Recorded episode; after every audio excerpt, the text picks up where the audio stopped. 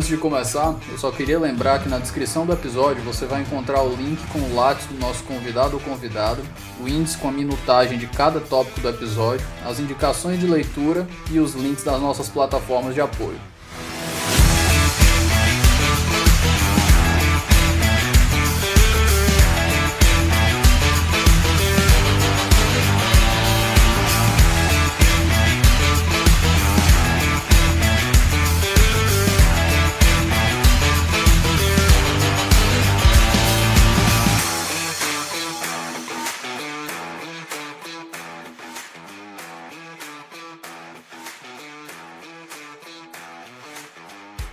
Meus queridos, bom dia, boa tarde, boa noite. Estamos começando mais um episódio aqui do Onze Supremos. E hoje eu tenho a honra de receber ele, que é um dos maiores processualistas do país, professor Luiz Guilherme Marinoni. Professor, por favor, se apresente para o nosso ouvinte. É um prazer estar aqui com você, Davi, é, participando é, desta, já digo, uma instituição que você tem aí à disposição de todos aqueles que são interessados na discussão dos relevantes temas de direito que são discutidos em nossos dias. E quero dizer para você que me orgulho muito com o teu convite e certamente terei muito prazer em trocar algumas palavras com você e com aqueles que sempre costumam ouvir os seus podcasts. É, eu sou professor de Direito Processual Civil, né? Como você mesmo é, anunciou, professor titular aqui na Universidade Federal do Paraná. Hoje eu leciono mais no, no curso de mestrado e de doutorado, e tenho também uma participação, é, até mesmo quase que, entre aspas, estafante, em dois institutos que são, me são muito caros, e tem uma relação íntima com o direito processual, o Instituto Ibero-Americano de Direito Processual, do qual até há pouco tempo fui diretor, e um instituto, a, a, a Associação Internacional de Direito Processual, fundada é, em, logo após a Segunda Guerra na Itália, e da qual já foram presidentes é, Mauro Capelletti, etc, etc. Eu, até bem pouco tempo, era vice-presidente é, da associação e vice-presidente justamente por é, fazer a ponte da América Latina com, é, com, a, com o restante da associação. Mas, enfim, é, e tenho também, ultimamente, me interessado pelo, é, muito pelo processo constitucional. Eu acho que nos últimos anos eu, de fato, larguei um pouco o direito processual civil e passei a me interessar pelo direito processual constitucional. É isso que tem me ocupado o meu tempo é, nos últimos anos. Inclusive, agora publiquei um livro de quase 1.500 páginas, Processo Constitucional e Democracia, exatamente traduzindo alguns dilemas que eu ainda tenho e gostaria de debater cada vez mais a respeito da relação entre o processo e a atuação da Constituição. Perfeito. Professor, inclusive, o seu livro está sendo uma, uma, contribuição aí para a comissão que está fazendo, está elaborando o Código de Processo Constitucional. E eu estava conversando com Vinícius Lemos no episódio 76, ele inclusive recomendou as suas obras na, no nosso bloco de referências, e ele disse que, ele comentou uma curiosidade, ele disse que geralmente o processo constitucional ele é, eu acho que quem estiver escutando um pouquinho de chiado aí, para os nossos ouvintes, só para deixar claro, é a chuva. Infelizmente começou a chover, ou felizmente começou a chover aqui, aí vocês vão ter que lidar com um pouco desse chiado. Mas, enfim, ele comentou que geralmente o processo constitucional ele é uma disciplina que é trabalhada dentro da, no geral, pelo mundo, dentro da teoria do direito. Mas aqui no Brasil, como não foi trabalhado por pela teoria do direito propriamente, o processo civil acabou se apropriando dessa, dessa matéria e trabalhando ela dentro dos termos da relação processual. Eu diria que não. É exatamente isso. É, a, no meu modo de ver, é, o, processo, o processo constitucional é, na América Latina ele tenta se desgarrar do direito constitucional. é, é a doutrina do direito constitucional que, na verdade, mais dedica a atenção aos problemas do processo constitucional. O processo civil, na, na realidade, ele pretende compreender o processo civil à luz da Constituição, o que é algo completamente diferente. Né? É completamente diferente se tratar de devido processo legal, de princípio de, de, de dever de fundamentação, de um, duplo grau de jurisdição, de contraditório e assim por diante, do que tratar de técnicas processuais idôneas a responder às necessidades da população, ao diálogo institucional ou à implementação efetiva das normas constitucionais. São questões completamente distintas. Né?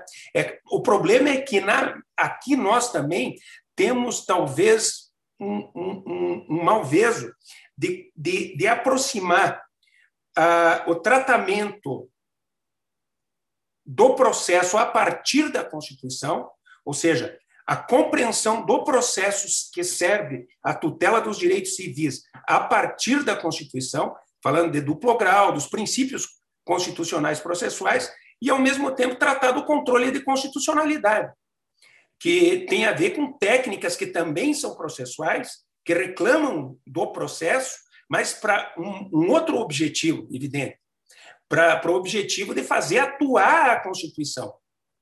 Então, como isso, como na verdade o controle de constitucionalidade fica muito perto do direito constitucional e a leitura do processo a partir da Constituição fica nas mãos dos processualistas civis, é, quase que se cria aí uma, uma, uma falta de compartilhamento de informações entre o direito processual e o direito constitucional.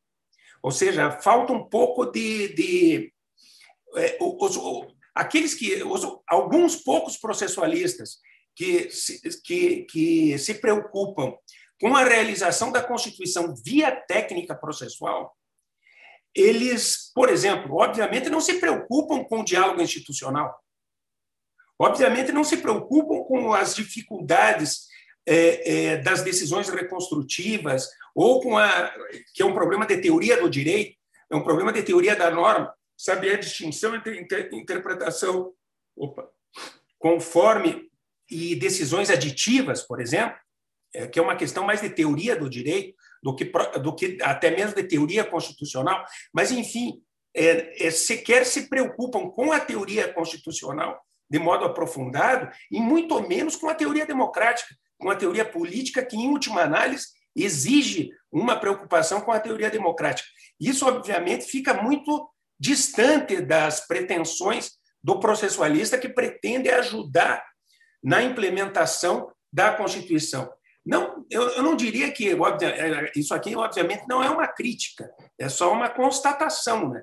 É assim por conta das dificuldades daqueles que estão empenhados é, é, é, com uma tarefa e não tem condições, é, muitas vezes, de se perguntar de modo mais aprofundado sobre as necessidades a que a construção do processo deve servir.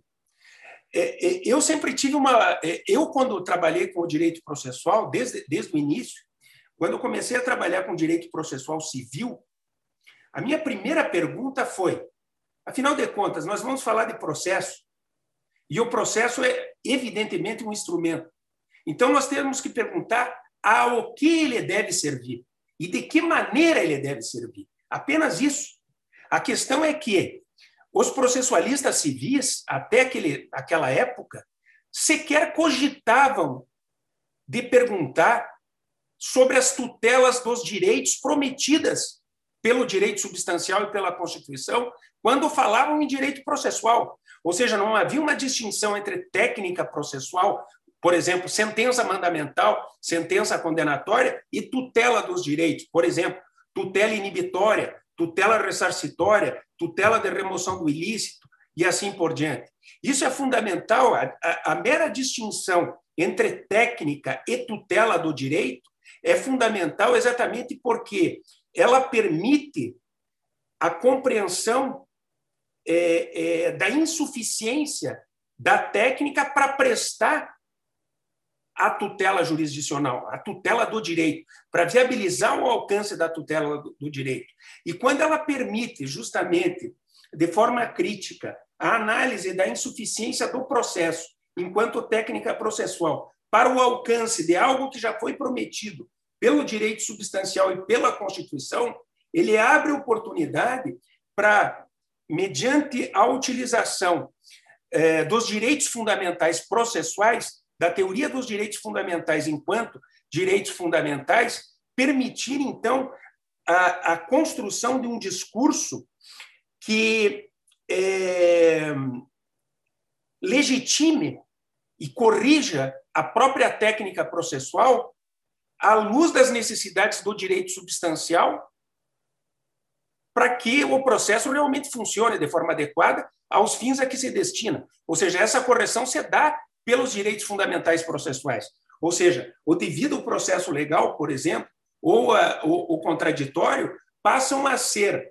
ferramentas de reconstrução do Código de Processo Civil para que ele possa, de fato, permitir o alcance das, das tutelas prometidas pelo, pelo direito substancial. A tutela inibitória, a tutela puramente preventiva, para se dar um exemplo.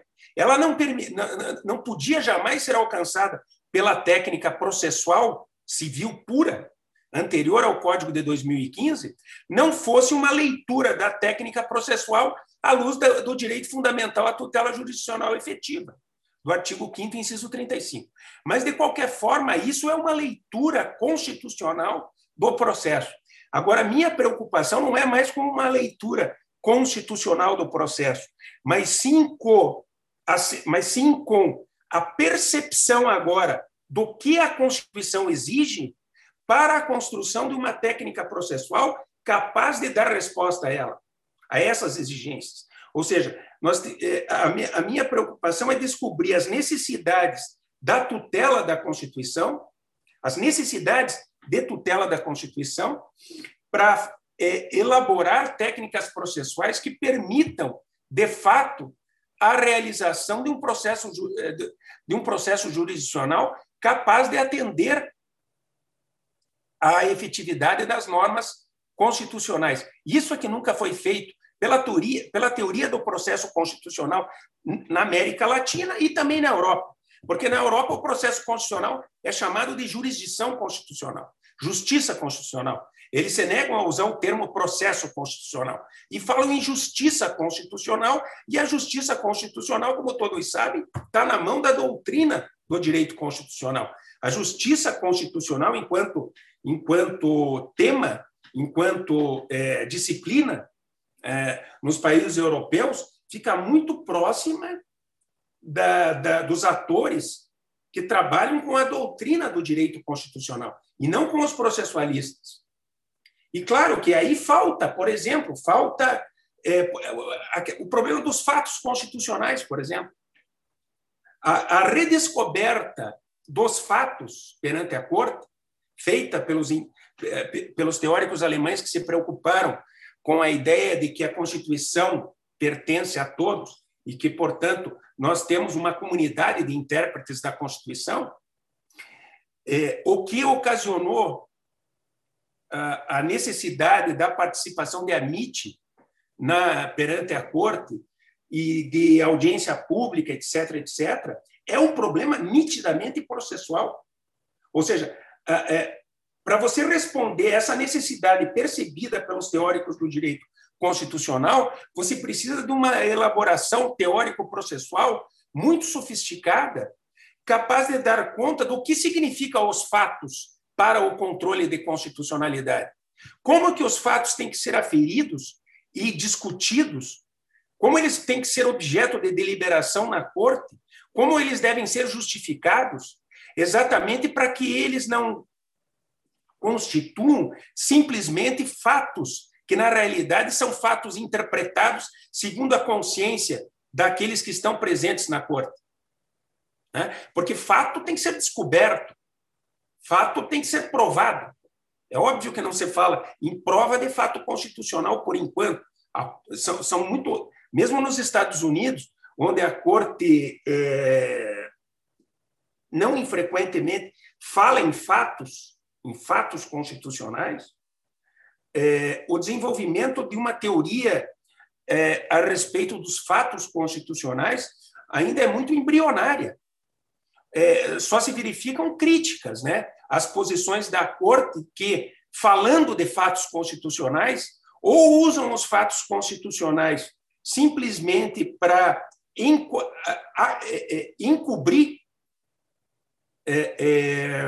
a vontade, interpretações teóricas que, na verdade, constituem muitas vezes é, é, elaborações é, que, são feitas a despeito da realidade, a partir do do desenvolvimento de cláusulas absolutamente indeterminadas da Constituição, como da equal protection ou do devido processo legal substancial, né? como nós sabemos, e em outras vezes é, não obstante a percepção da importância dos fatos, em virtude dos relatos dos, dos Amit, esses fatos, não, obviamente, não são descobertos. Ou seja, um justice acaba proferindo uma decisão, ou a corte acaba proferindo uma decisão, às vezes até de modo unânime, a partir de um relatório trazido por um Amit, que sequer é posto em discussão entre as partes e entre todos os amites, e sequer é objeto de deliberação entre todos os, os justices, às vezes. Às vezes é um dos justices que invoca o que está escrito por um especialista num relatório trazido por um amite. Ora, isso, em termos de teoria do direito processual, constitui um atentado, constitui uma violação da proibição de, de, de, da ciência privada. Numa ação de despejo por falta de pagamento em primeiro grau, uma, uma, uma, uma causa absolutamente simples, o juiz não pode decidir com base numa informação que a ele foi levada por um determinado especialista, sem apresentar essa informação a todas as partes e aos, aos eventuais assistentes técnicos que estariam presentes numa prova pericial, por exemplo, como todo mundo sabe. Então, como é possível que os, que os fatos sejam ignorados quando assim desejam aqueles que compõem a corte, ou muitas vezes, apesar de identificados, não sejam devidamente descobertos, porque se imagina que os fatos podem ser interpretados segundo a consciência de cada um dos membros da corte, segundo a consciência de cada um dos julgadores. O que se verifica hoje, muitas vezes, é que, exatamente porque se admite algo que seria, francamente, é uma violação da regra da proibição da ciência privada, está se admitindo na realidade que a função da corte não é buscar a verdade acerca dos fatos constitucionais. A função da corte é interpretar juridicamente os fatos constitucionais, o que é uma contradição em termos, e pior, segundo a consciência de cada um dos justices que muitas vezes nem a justificam adequadamente no momento da prolação da decisão. Ao contrário, há, há, decisões da Suprema Corte dos Estados Unidos de 50 páginas, em que os fatos são trazidos em três parágrafos, sem justificação alguma, e se discute sobre o devido processo legal em 49 páginas, para daí, dali se extrair um direito à privacidade para do direito à privacidade se extrair um direito de liberdade e para dali se criar um direito fundamental, a despeito do parlamento e da vontade da população. Essa é a crítica que é endereçada ao constitucionalismo popular, por exemplo, por Larry Kramer e por outros, eh, e por Calabrese, por exemplo, enquanto judge da, da enquanto era judge da, da, da Corte do Segundo Circuito em Nova York, é, quanto, quanto às decisões que eram tomadas na zona de penumbra dos direitos fundamentais. Dos direitos fundamentais. Professor, nesse ponto aí que o senhor falou sobre as decisões da Suprema Corte Americana, chama de fato a atenção como o tratamento dos fatos ele é, eu diria até pernicioso, porque a corte ela julga o que está no processo. Se ela julga o que está no processo, ela não dá aos fatos a devida atenção, isso se torna perigoso. Eu vou lhe dar um exemplo. Eu estava conversando com um amigo, Paulo Iotti, sobre o, o caso que aconteceu em 2000, chegou na corte em 2017. Masterpiece Cake Shop versus Colorado Civil Rights Commission, o, o boleiro de casamento que se recusou a fazer um, um bolo para um casal homossexual. E na corte, na decisão principal da, da do, do acórdão, né, do, da opinião da corte, é um parágrafo e ele se, basicamente se resume a dizer que o, os, os dois os dois os dois autores da ação chegaram na, na, na confeitaria do padeiro e pediram um bolo e ele se recusou, eles foram embora e processaram. De uma maneira muito, muito resumida. E por mais que eles tenham decidido, a corte tenha decidido por uma saída processual, como ela decidiu, dizendo que houve um excesso de linguagem na, na, na equivalente à segunda instância com o boleiro, isso é perigoso, porque, por exemplo, é, existiam algumas questões de fato que seriam importantes na discussão de uma discussão de mérito. Por exemplo, o, o, o, boleiro ele não se recusou a vender para o casal, ele se recusou a fazer um bolo personalizado para eles, mas ele disse: vocês podem comprar qualquer bolo que esteja à mostra aqui. Isso é uma diferença fática, de, fática grande. É. Porque você poderia arguir numa defesa que o boleiro está exercendo um direito de consciência. Seria o equivalente a eu encomendar uma obra de arte e eu obrigar o artista a pensar, a, a pintar. Assim como um advogado, eu obrigar um advogado a exercer um trabalho intelectual para mim. Uhum. Essas questões de fato são relevantes. E quando o senhor falou realmente que a Suprema Corte às vezes não dá a devida atenção para os fatos, isso, isso me saltou essa ideia e eu realmente é um negócio que que precisa ser repensado. Inclusive, outro, outro ponto que, que chama atenção também, que eu já conversei aqui várias vezes, eu tenho várias conversas com o Becker sobre isso, é a, por exemplo, falta de fundamentação nos pedidos de stay que são feitos para é, liminares, equivalentes a liminares para suspender prisão, é, penas, penas de morte. Chega lá um parágrafo e ele diz: não, o pedido de stay, que é a liminar, foi recusado e procede com pena de morte. E é isso. Uhum. Exato. É, é, é, muito interessante isso. É, veja, veja que coisa, que coisa, que coisa curiosa.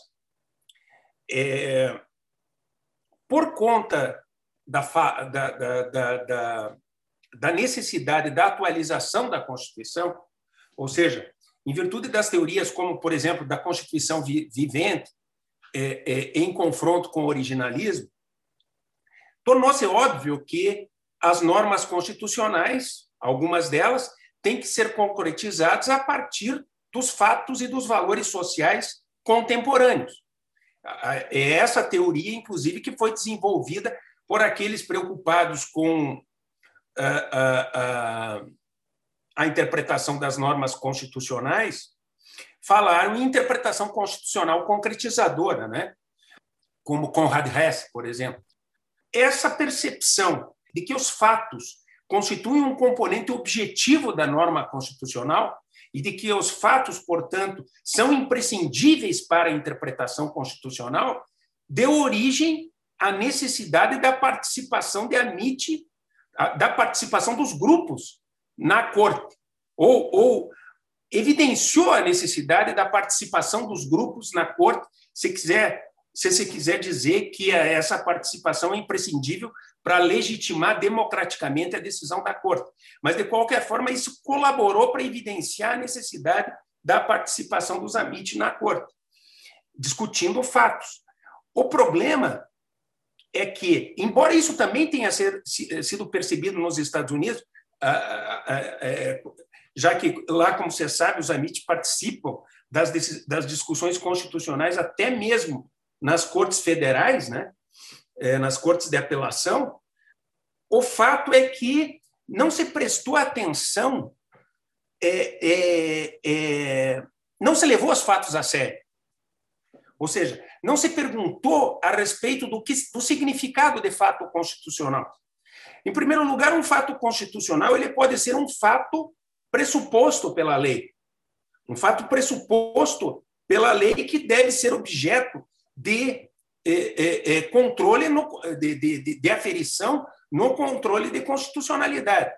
Mas, fundamentalmente, os fatos constitucionais que hoje importam diante dos, dos desacordos morais razoáveis são os fatos que aparecem exatamente quando se procura concretizar a norma constitucional a partir de direitos fundamentais indeterminados, como do direito à igualdade, como o direito à privacidade e assim por diante. Esses direitos é, é, é de difícil de determinação, complexos e, e quase de impossível de determinação, é, e que somente podem ter algum significado a partir do caso concreto, evidentemente depende dos fatos. E é exatamente porque dependem dos fatos, aliás, que Peter Haber ele fala, tem, tem lá um textinho pequeno em que ele é intitulado A Verdade no Estado Constitucional. Ou seja, ele propõe, então, que justamente porque a interpretação e as decisões constitucionais têm que ser situadas sobre os fatos, é óbvio que não basta se alegar isso retoricamente, é preciso se dizer que os fatos têm que significar uma busca da verdade do Estado constitucional. São essa, é essa expressão que ele usa. É, é, é, o juiz constitucional tem dever de buscar a verdade, buscar a verdade do Estado constitucional. É, é, agora, se isso também está presente no direito estadunidense, a verdade é que lá, como há controle difuso, a maneira como o processo se desenvolve perante as cortes inferiores é completamente incompatível com a busca da aferição ou da verdade dos fatos constitucionais. Como acontece no Brasil, ninguém alega numa ação judicial entre A e B que um fato pressuposto pela lei deve ser objeto de prova pericial em primeiro grau de jurisdição. Ninguém discute esse fato em segundo grau de jurisdição, mesmo no incidente de inconstitucionalidade. E também não, ninguém discute de forma efetiva, de forma coerente, de forma racional, ou seja, a partir de conceitos probatórios racionais, a partir de estándares probatórios, como que os fatos devem ser aferidos pela corte. Então, esses fatos aos quais você refere são fatos litigiosos, mas que importam para a elaboração ou não de um precedente constitucional. O grande problema é que a Corte Americana é, é, não abre mão da imposição de precedente constitucional, mesmo quando não tem condições para tanto. Ela busca de todas as formas instituir um precedente constitucional. Isso, a meu ver, é um equívoco. É um equívoco derivado de uma cultura que remonta a Marshall. Marshall é, é, é, é, imaginava o precedente constitucional como algo necessário para o desenvolvimento das políticas federalistas.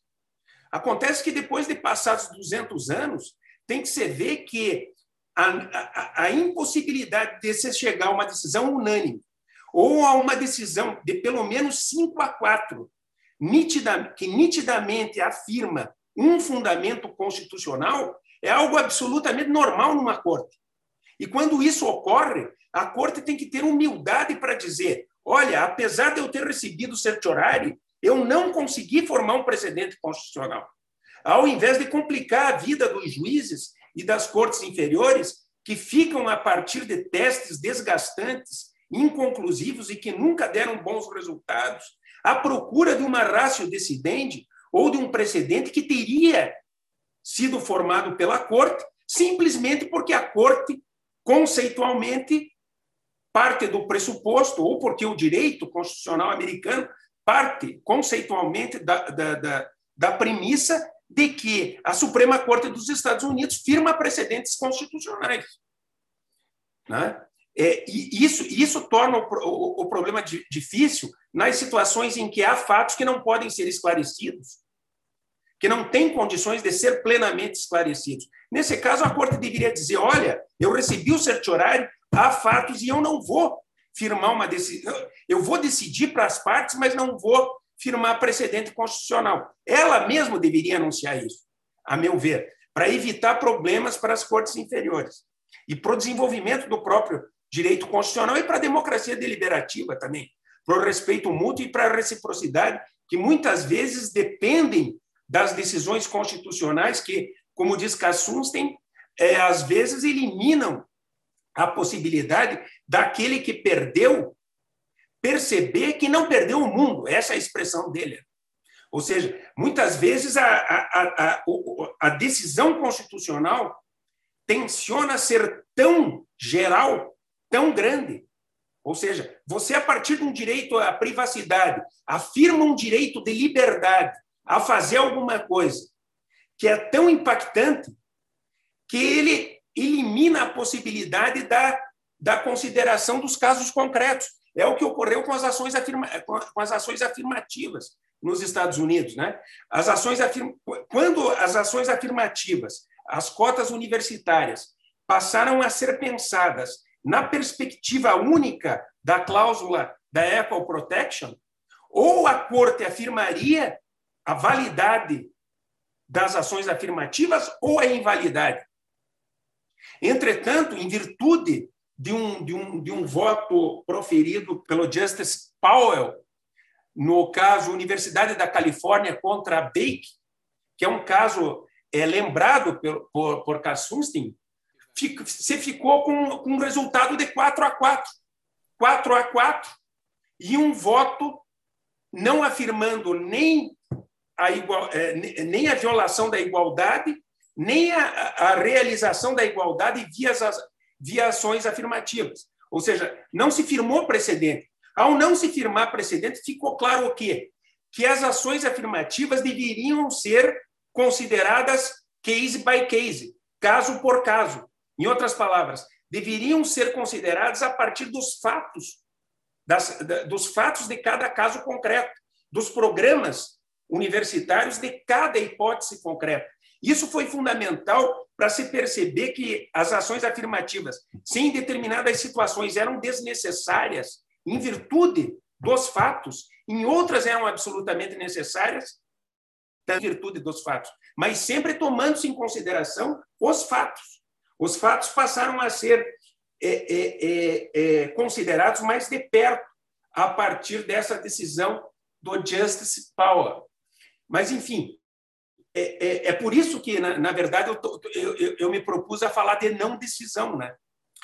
É, é, não decis... E quando nós falamos em não decisão, nós pensamos imediatamente na possibilidade de a Corte não decidir em virtude do não recebimento da repercussão geral.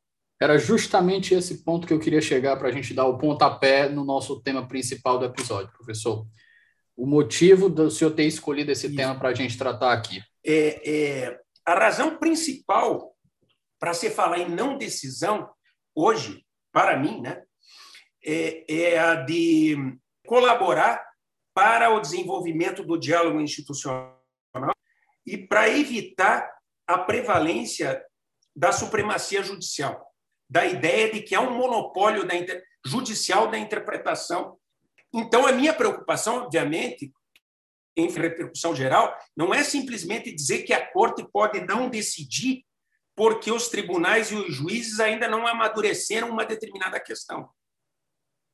Embora essa seja, uma, seja um ponto relevante. Mas perceba é, que coisa interessante.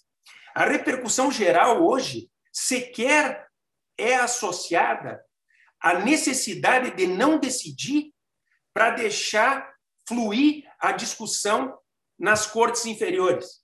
Por incrível que pareça, como os processualistas civis tomaram conta da, reper, da repercussão geral em detrimento dos constitucionalistas, o que ocorreu foi supor que a grande virtude da repercussão geral seria a prolação de uma não decisão que obrigaria as cortes, as cortes inferiores a não admitir a existir uma questão constitucional e, portanto, a não dar desenvolvimento ao curso do recurso extraordinário. Ou seja, a ideia de repercussão geral, que tem a, a óbvia função de colaborar no desenvolvimento da sociedade e da Constituição, Né? Quando você pensa em, em, em filtro numa corte constitucional, você está preocupada, você está preocupado em desenvolver a Constituição.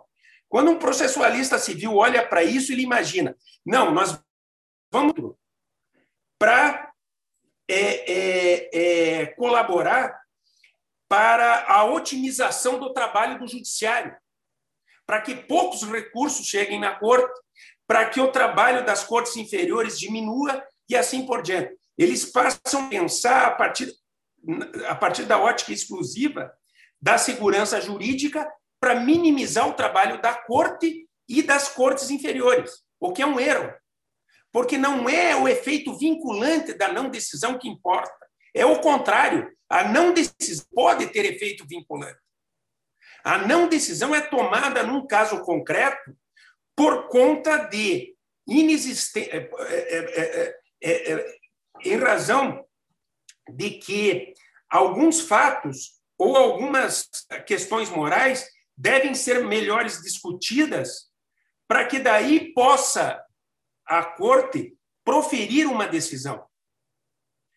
É, isso significa que a não decisão, por ser importante democracia deliberativa, ela deve ter efeito só para o caso concreto e não efeito vinculante, de modo a não permitir a subida de casos semelhantes à Corte Constitucional, quando se apresentar um novo caso concreto, já amadurecido, obviamente. É claro que a, que, a, que, a, que a Corte Inferior deve ter a sensibilidade de não, de, de não, de não é, admitir um recurso extraordinário quando há uma decisão recente da Corte Constitucional, não admitindo o julgamento de, um, de, uma questão constitucional, exatamente porque ela ainda carece de maior debate popular ou de, de, ou de deliberação é, parlamentar.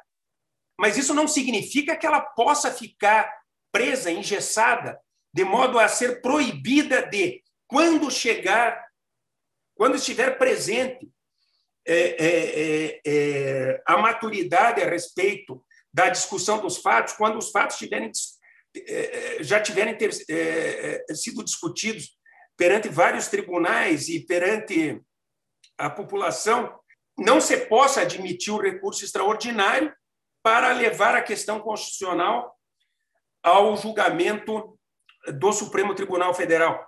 Ou seja, a, a, a, a lógica, a lógica do certiorário é inversa da lógica da repercussão geral, tal como ela é posta hoje no Brasil. O certiorari não é admitido, em regra, quando se supõe que decidir desde, desde logo é provavelmente produzir uma decisão precipitada, em virtude da necessidade de maior é, discussão popular e deliberação parlamentar. É, no Brasil, ao contrário, isso sequer é tomado em consideração, porque você parte da premissa de que a Corte tem o um monopólio da interpretação constitucional, que não importa a vontade do parlamento e a vontade da população para não importa, enfim, a democracia deliberativa, e que é, é... o que realmente importa é evitar a continuidade da, do processamento de recursos repetitivos envolvendo uma, uma mesma questão. O problema é que questões repetitivas não têm nada a ver, em regra, com o desenvolvimento da Constituição. Não são as questões repetitivas que abrem ensejo para o desenvolvimento da Constituição. Na verdade, numa, numa Corte Suprema verdadeira, não sequer deveria deveria se preocupar com questões repetitivas. Elas jamais deveriam ser processadas. Deveria ser admitido o primeiro recurso e, a partir daí, blo bloqueada a possibilidade de julgamento de outros e, e acabou. Não tem que se falar em recurso repetitivo. Isso é, é, é, é, típico de uma visão caolha do civil law acerca do significado, de, do, do significado e, da, e do papel que, do significado de precedente constitucional e do papel que deve ser desenvolvido pelas Cortes Supremas, que é um papel de, de interpretação da Constituição e de desenvolvimento da Constituição, e não um papel de resolução de casos concretos, de casos simples, que podem se repetir de forma múltipla. Isso não precisa chegar na corte, não deve chegar na corte. Né? Mas, enfim, como aqui nós estamos muito mais preocupados com máximas no, no, no, nos moldes da Corte de Cassação italiana, que nunca serviram para nada, porque a Corte de Cassação italiana continua a ser um gigantesco paraíso de decisões contraditórias, é, porque três ou quatro linhas, uma tese, uma tese, na verdade, jamais vai permitir a compreensão daquilo que foi julgado pela Corte. Não é a tese que elimina a possibilidade de ir novamente à Corte. Não é a tese que orienta os juízes de, das cortes inferiores ou mesmo a população. É o caso concreto, é a resolução do caso concreto. São todos os pontos que estão instituídos no precedente. Precedente não é tese. Embora no Brasil se, se, se, se, é, é, se tenda a, a, a aproximar precedente de tese de forma muito perigosa, tomando-se em conta algo que já foi banido, inclusive, inclusive nas cortes de cassação do civil law, que são as máximas, as súmulas. Súmula, máxima e tese nunca permitiu é, é, a orientação da população ou a orientação dos juízes a respeito dos casos concretos, exatamente porque, é, principalmente porque a máxima não, não, não, não permite a, a, a, o uso é, é, não ingênuo, né, para usar a expressão de Joseph Ferraz, da técnica do distinguishing. Aqui se imagina que distinção, que distinguishing, é uma categoria de não incidência ou de incidência. É uma categoria de coisa julgada. Se confunde, se imagina, é, o precedente não se aplica porque o caso não é o mesmo. Quando, na verdade, o distinguishing serve exatamente para o caso que não é o mesmo. É quando o caso não é o mesmo que eu aplico o distinguishing. Para desenvolver o direito através dos precedentes tomando em consideração um outro caso que, em princípio, se amolda às razões, a ratio decidendi do precedente já firmado. Se fosse simplesmente para a corte inferior dizer que o precedente se aplica ou não, porque o caso é ou não o mesmo, ela estaria, obviamente, impossibilitada de desenvolver e de colaborar melhor com o desenvolvimento do direito mediante a técnica da distinção e o emprego dos precedentes. Ela estaria, na verdade, é, aplicando distinguishing tal qual uma hipótese de incidência. Ou ele incide ou não. Portanto, tal qual a coisa julgada material. Ou a coisa julgada material incide, proibindo a redecisão ou não. Mas aqui não se trata de proibir a redecisão. Se trata, assim, de saber se o precedente se amolda ou não ao caso concreto, permitindo que, inclusive, se o caso concreto for diferente em alguns aspectos fáticos e às vezes é, totalmente diferente em, é, é, é em face dos aspectos fáticos, possa ser é, é, permitir a evolução do direito mediante a aplicação das mesmas razões de decidir a uma situação concreta distinta. Mas, voltando de novo, então, à, à, à repercussão geral. O que me importa, então, na repercussão geral, é salientar o uso virtuoso do poder de não decidir. É virtuoso não decidir. Exatamente, mais um ponto para a gente chegar.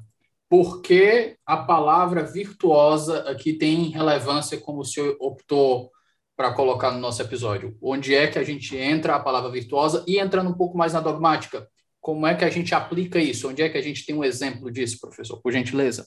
Quando Alexander Bickel, em 1962, escreveu The Least Dangerous Branch, ele deixou claro que o binômio decisão de constitucionalidade e decisão de inconstitucionalidade, ou, ou melhor, a necessidade, a obrigação de decidir pela constitucionalidade ou pela inconstitucionalidade, poderia levar, em não poucos casos, a decisões precipitadas.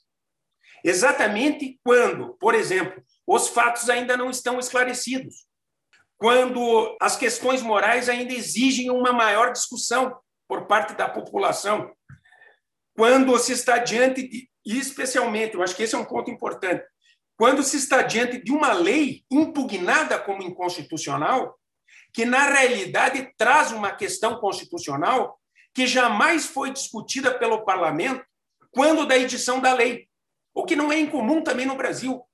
Muitas vezes você, sob a desculpa de impugnar uma norma infraconstitucional como inconstitucional, traz à corte uma questão constitucional que jamais foi objeto de deliberação no parlamento quando da edição da lei.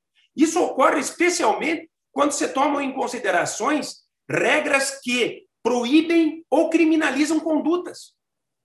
Quando os novos fatos sociais demonstram é, é, situações concretas que devem escapar, por exemplo, da criminalização ou da proibição de conduta, se está diante de uma nova questão constitucional, que obviamente não pode ser considerada pelo parlamento. De modo que dar à corte o poder de decidir, desde logo, a questão constitucional, porque ela está a imaginar que está tratando da constitucionalidade de uma lei, é, na verdade, dar prioridade à corte em detrimento do legislativo. E isso poderia propiciar, segundo Bickel, decisões precipitadas, decisões erradas. Então, foi ele que, pela primeira vez, falou em virtudes passivas, em uso virtuoso do poder da corte. A corte tem poder não apenas para decidir pela constitucionalidade e pela inconstitucionalidade. A corte também tem poder para não decidir. Ela tem poder para não decidir, e esse poder, então, é virtuoso quando a não decisão fortalece os valores da democracia, a teoria democrática. Quando a não decisão deixa claro que aquela questão, por exemplo, ainda não foi enfrentada pela, pela, pelo parlamento, e a corte estaria é, diante de uma questão não só não enfrentada, mas que também envolve fatos que ainda não foram devidamente discutidos, com o dever de, talvez ele pensando implícita, é, talvez imaginariamente, porque ele não disse isso, com o dever de interpretar a Constituição de forma profunda, a partir de cláusulas é, é, constitucionais completamente indeterminadas, como a do devido processo legal e da equal protection, chegar a uma solução constitucional que mais tarde poderá ser falsa ou precipitada. Então, aí o uso virtuoso é virtuoso o uso porque eu evito decidir quando os fatos ainda não estão esclarecidos, quando a discussão ainda não está amadurecida, quando o parlamento ainda não foi ouvido.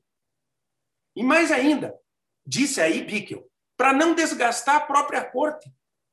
Porque há situações é, é, é, em que, quando é, determinados valores morais e determinados fatos não foram ainda bem discutidos pelas pessoas, caso sejam discutidos, caso sejam, é, sejam decididas essas questões desde logo pela corte, a partir de uma interpretação aprofundada, capaz de eliminar, de inibir a continuação da discussão popular e da deliberação parlamentar, podem, inclusive, é, militar contra o respeito mútuo e a reciprocidade e a estabilidade, que são valores é, é, é, é, muito importantes para a democracia deliberativa.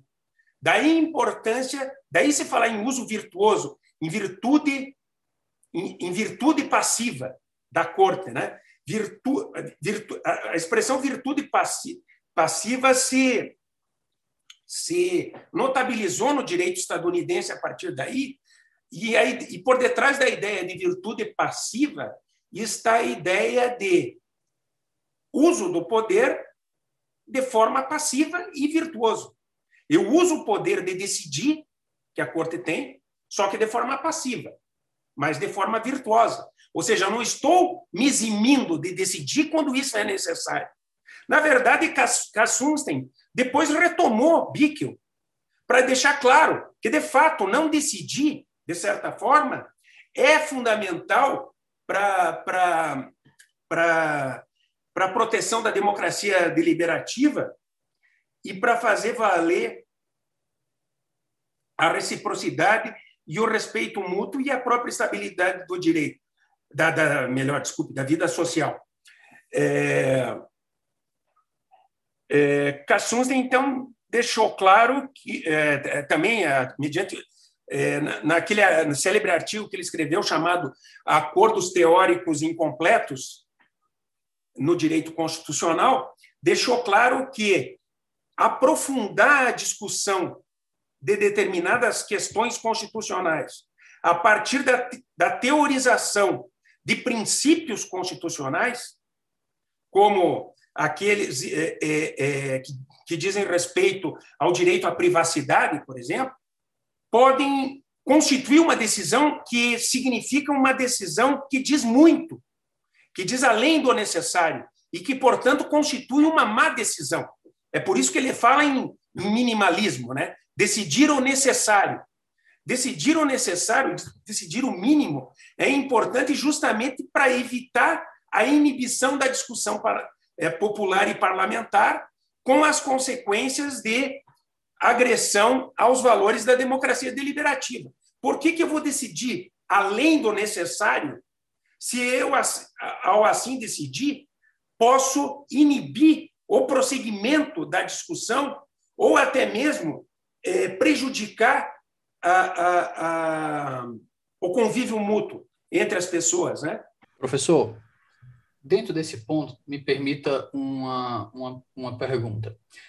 O ministro Fux teve uma reunião com, não sei se foram com ministros ou foram com scholars dos Estados Unidos. E no meio da discussão, é, eles perguntaram da quantidade de, de processos, etc. E chegou no momento que entrou na conversa a questão do voto vista. E o ministro Fux comentou que o voto vista, até onde me ocorre, que eu li na reportagem, o voto vista seria uma forma da Suprema Corte Brasileira lidar com questões que não deveriam ser julgadas naquele momento e permitia aos juízes uma certa liberdade que a Suprema Corte Americana já tem estatutoriamente, que eles têm o direito de escolher que casos vão julgar. Né? Eu lhe pergunto, o voto vista como um mecanismo de evitar decisões que possam causar uma certa, que eu vou botar entre aspas, uma ebulição social, entra eventualmente, não todas as vezes, eventualmente, nessa ideia de um uso virtuoso do poder de não decidir? Eu acho que, é, é, de qualquer forma, aí você já tem uma repercussão geral admitida, né? Ou uma, uma, uma ação direta em processamento, e vai suspender o julgamento, eh, suspender a deliberação já iniciada. Eu acho que é possível se suspender o julgamento em atenção a determinados fatores que podem prejudicar a democracia deliberativa. Tenho certeza disso. Não vejo problema em suspender. Entretanto, em homenagem também à democracia deliberativa, essa deliberação de suspensão tem que ser clara, tem que ser transparente. Isso tem que ser posto à discussão e decidido em destacado por todos os membros da corte para se suspender o processo. O que não é possível é se engavetar um processo ou se. Usar como subterfúgio, no caso. Usar como subterfúgio.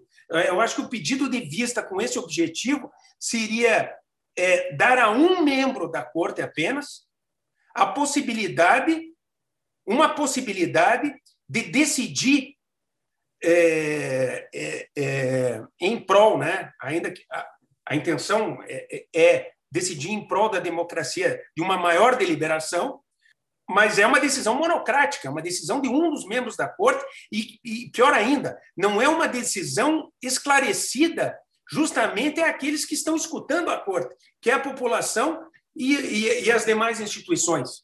Eu tenho que falar, eu tenho que dialogar com as demais constituições e com a população e com os advogados que estão presentes. Eu não posso usar um subterfúgio para evitar uma decisão. Eu acho, eu sou, é, eu, eu sou completamente contra, obviamente, o uso da, da, do voto vista para bloquear a, a continuação da deliberação e a afirmação de uma decisão constitucional, porque isso é usar de forma indevida o voto vista para alcançar também de forma indevida uma maior deliberação ou algo que possa corresponder aos valores da democracia. Mas, de, de qualquer forma, é, isso é completamente agressivo aos valores deliberativos da Corte. Isso tem que ser discutido por toda a Corte e decidido por toda a Corte e informado aos porque os advogados também têm e os, aos amit que têm o direito de participar da discussão e a própria população e as, e as, e as instituições que estão assistindo aquilo que você passa na Corte. Elas têm que elas têm o direito, todos na verdade, me parece, me parece não, eu acho que isso é quase que evidente a todos, né? tem o direito de ter presentes as razões pelas quais se pretende suspender um julgamento. Afinal, elas participam, o povo participa da discussão, da deliberação, via MIT, por exemplo, mas o povo está tá, tá, tá ali escutando, ele está assistindo à deliberação, tem todo o direito de assistir, criticar e, portanto, ter conhecimento das razões para participar. Né? Sobretudo como delegatário do poder de julgar, né? diga-se de passagem. Exato, claro. Professor, caminhando aqui para uma hora de conversa, eu, eu, lhe pergunto, mais alguma consideração que o senhor queira fazer sobre o tema? É, ainda me falta, na verdade, eu ia começar com a não decisão para chegar nas situações em que a corte decide e deixa de aprofundar uma determin... e deixa de aprofundar a interpretação de uma norma constitucional indeterminada. Perfeito, prossigamos com a conversa. Ninguém tem limite de tempo aqui, não. O tempo que o senhor quiser falar, eu estou aqui para ouvir. Ah, tá bem, obrigado. É um prazer. Eu, eu acho que isso é importante porque isso mostra mais ainda o uso, o uso virtuoso do poder de não decidir. O próprio Kassunstein, quando escreve sobre o minimalismo, de certa forma se vincula às virtudes passivas de, de Bickel. E mas eu, eu, eu gostaria de, me, de, fazer referência a um caso concreto para deixar tudo bastante claro. É, esta questão apareceu muito nos Estados Unidos quando, quando, de certa forma, o minimalismo entrou na corte mediante a chamada técnica do second look, do segundo olhar. Isso aconteceu quando a, a, a questão da eutanásia foi levada às, às, às cortes federais. É, na, eu vou me referir apenas à, à situação em que uma lei do Estado de Nova York, uma lei bastante antiga, que tratava do suicídio assistido e sequer pensava em eutanásia, porque as técnicas médicas que servem à eutanásia sequer poderiam ser consideradas naquela época, foi levada à corte sob a suspeita de inconstitucionalidade. A Corte do Segundo Circuito, da qual participava o juiz Calabrese, por maioria decidiu pela inconstitucionalidade da lei do Estado de Nova York que criminalizava o suicídio assistido. Bickel, entretanto, profere uma, uma opinião dissidente, nesse caso, em que ele elabora uma proposta teórico-processual de instituição de um diálogo institucional muito interessante. Então, ele diz o seguinte: olha, esta lei é uma lei bastante antiga. É óbvio que o parlamento não discutiu a questão da eutanásia quando essa decisão eh, parlamentar foi manifestada.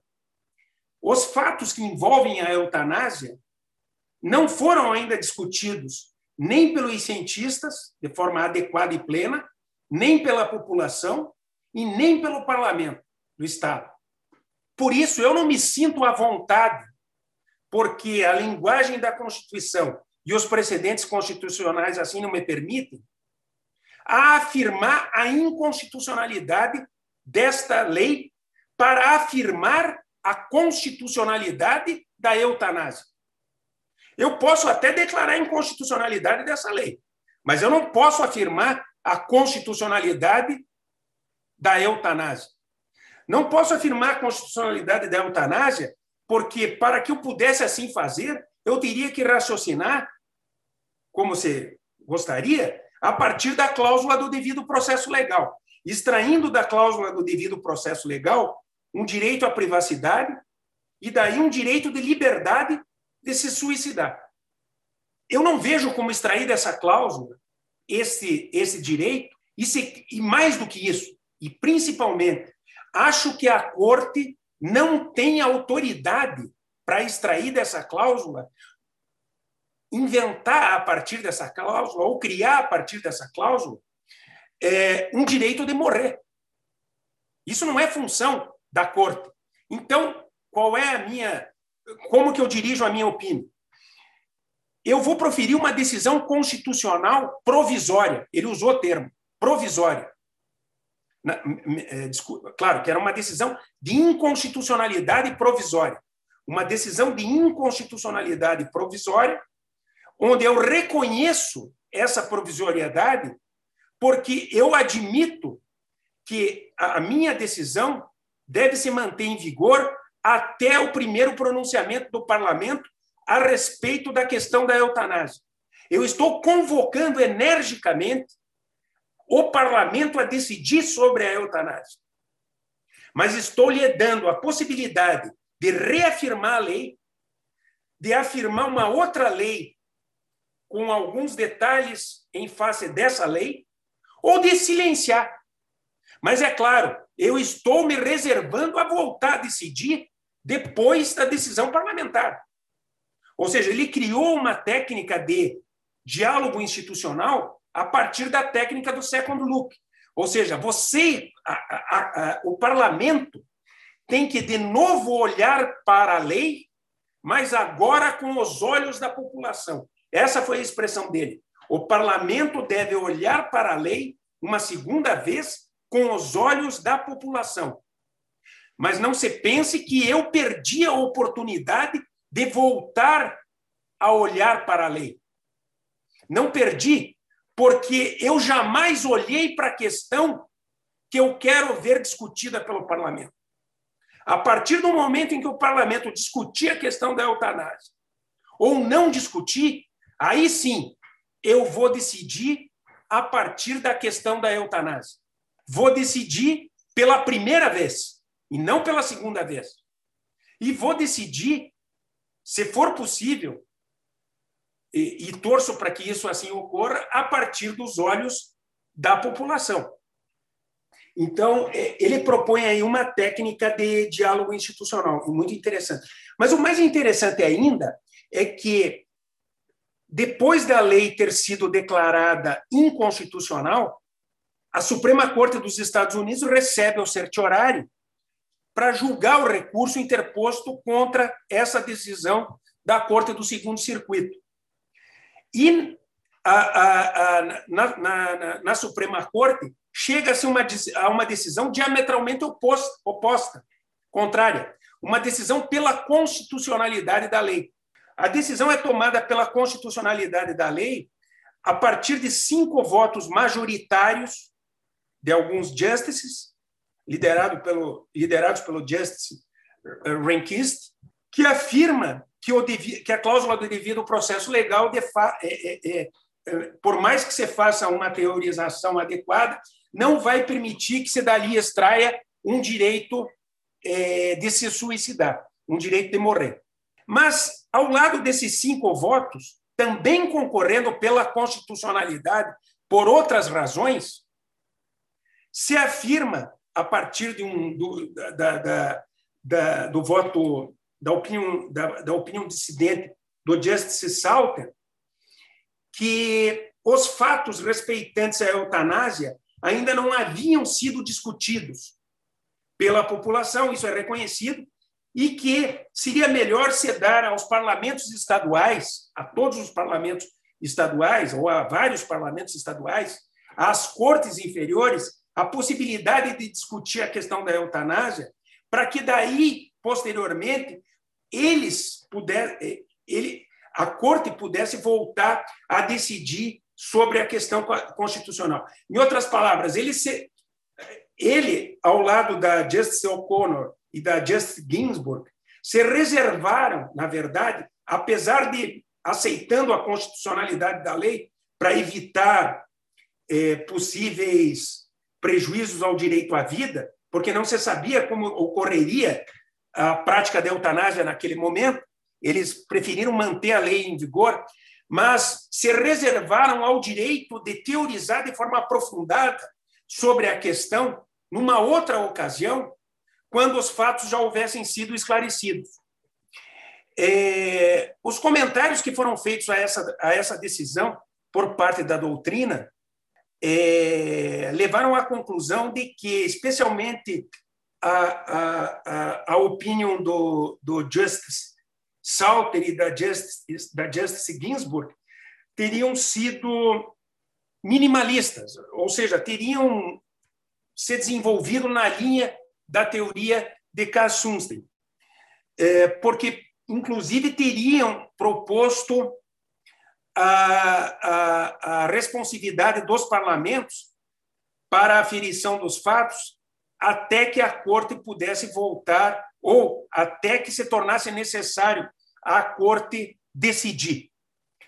Um, o interessante, o interessante é que aí não houve uma não decisão propriamente dita, nem na corte, nem na corte do segundo circuito, porque lá se decidiu pela constitucionalidade, pela inconstitucionalidade, né?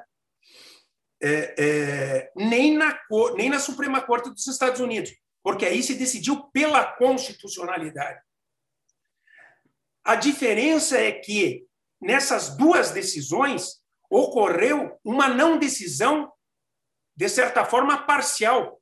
Ou seja, se deixou de aprofundar uma discussão que poderia conduzir à afirmação de um precedente que poderia calar a deliberação parlamentar e das demais cortes do país. É por isso que houve, de certa forma, uma não decisão.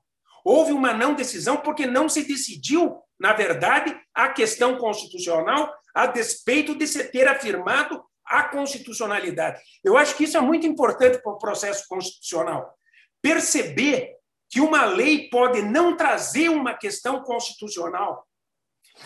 Perceber que impugnar como inconstitucional uma lei pode trazer uma questão que jamais foi devida, devidamente debatida pelas pessoas e pelo parlamento é algo extremamente importante.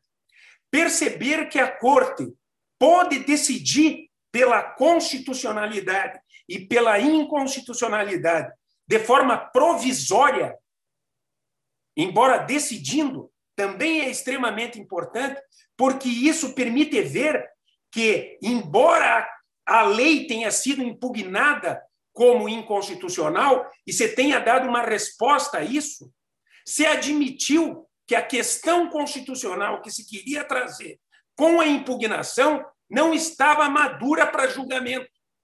Eu acho que isso é fundamental para o direito constitucional e para o processo constitucional. E é evidente que isso ainda não foi devidamente é, é considerado pela, pela jurisprudência da corte, das, das nossas cortes, e também pela doutrina brasileira.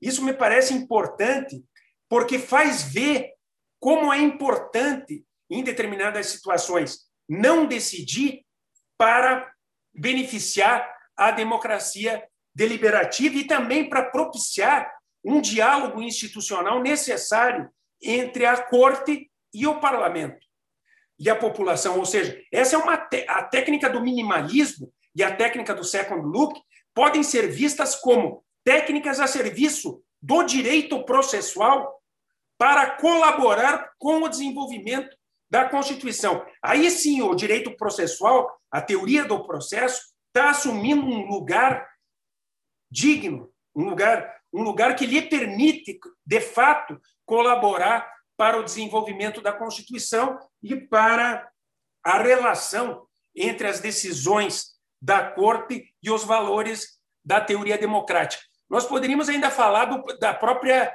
decisão sem efeito vinculante. Decidir sem efeito vinculante também é uma forma de não decidir. E também é uma forma virtuosa de não decidir. Lembro que, como disse há pouco, a, Corte dos, a Suprema Corte dos Estados Unidos reluta em não outorgar eficácia de precedente às suas decisões. Mas isso por uma questão cultural. Agora, no Brasil, nós não temos razão nenhuma para insistir que toda e qualquer decisão tomada em repercussão geral é um precedente. Em primeiro lugar, porque uma questão técnica assim não recomendo. É que em determinadas situações se apresenta como é, é, é, absolutamente natural a impossibilidade de se decidir por maioria absoluta sobre uma determinada questão constitucional, quando duas, por exemplo, são levadas ao cogito da corte mediante a repercussão geral. É que as decisões no formato de repercussão geral, não enquanto o requisito de admissibilidade, elas formam teses. Nós temos teses que se formam, pois né, é, professor? Pois é. E, e, e, isso não, não, não, muita, não permite ver a decisão enquanto precedente e não permite identificar como que os fundamentos constitucionais utilizados para decidir foram reconhecidos por cada reconhecidos por cada um dos ministros da corte e, portanto, decididos pela corte. Ou seja, não se sabe se se decidiu por maioria acerca de um fundamento constitucional, por maioria absoluta, acerca de um fundamento constitucional, ou mesmo acerca de uma de um dispositivo legal, quando se dá provimento a um recurso extraordinário. Eu posso dar provimento a um recurso extraordinário por 11 a 0, mas decidir três fundamentos, mas para decidir tomar em conta três fundamentos constitucionais, cada um compartilhado por três, três e mais cinco, por exemplo. Nesse caso, eu não tenho maioria absoluta em relação a nenhum dos fundamentos, de modo que eu não tenho precedente. Esse tipo de discussão não, é, é, é, faz ver, simplesmente, que nem sempre, por uma razão técnico-processual, uma deliberação é, da, da, da Corte conduz à formação de um precedente constitucional. Mas eu não falo nem nisso. Eu, eu, eu falo da, da situação em que, a, como você disse há pouco, a Corte usa da, da, da estratégia da, do pedido de vista para privilegiar a democracia deliberativa suspendendo o julgamento. Usa de forma indevida né, da técnica da, da, da, da, do pedido de vista. O que ela deveria fazer?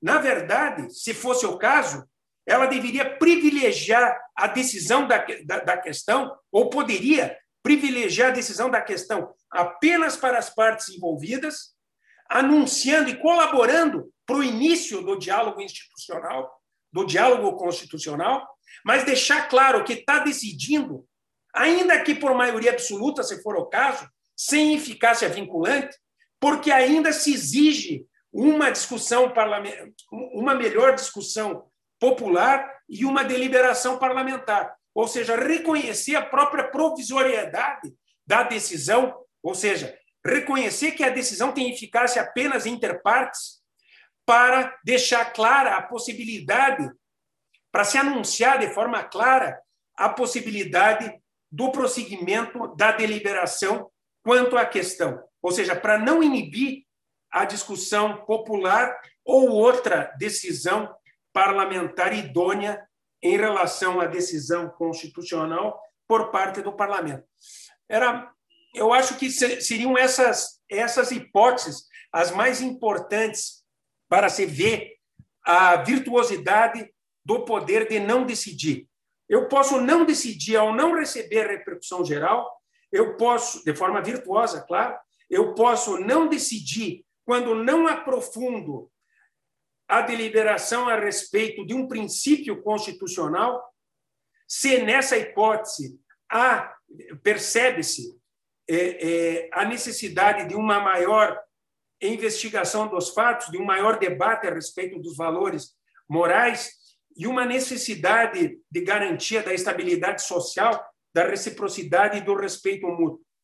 Posso ainda usar da técnica do second look, deixando claro que estou decidindo de forma provisória para convocar de forma enérgica o parlamento a decidir o quanto antes, reservando-me é, a, a possibilidade de voltar a decidir em caso de silêncio da corte, da, do parlamento, ou em caso de uma decisão reputada inconstitucional. E, enfim, eu posso não decidir quando eu tenho claro que nem toda decisão tomada em repercussão geral tem eficácia vinculante, tem eficácia de precedente. Ela pode servir apenas para as partes quando eu verifico não só que tecnicamente não foi possível decidir por maioria absoluta acerca do fundamento constitucional, mas também que eu, deixo, eu devo deixar em aberto a, a, a deliberação popular e parlamentar para que seja tomada uma decisão que possa colaborar para o encontro de uma decisão mais salutar, mais adequada, quando você tem, claro, como premissa que deve haver o compartilhamento da discussão acerca da interpretação constitucional. Professor, no nosso bloco final, eu sempre peço aqui recomendações de leitura. A gente tem muitos ouvintes que são acadêmicos, são curiosos, que às vezes querem aprofundar no tema que os nossos convidados estão trazendo aqui. Então, para nossa primeira recomendação, como aqui o Jabá é liberado, eu mesmo começo fazendo a recomendação do seu livro, que acabou de ser lançado agora no final de 2021, que é o Processo Constitucional e Democracia. Fora ele, que outras obras o senhor recomendaria entre livros e artigos científicos aqui para os nossos eu ouvintes? Eu recomendaria, então, em primeiro lugar, o Alexander Bickel, The Least Dangerous Branch, que tem reedições eh, depois da primeira edição de 1962, a obra que fala das virtudes passivas.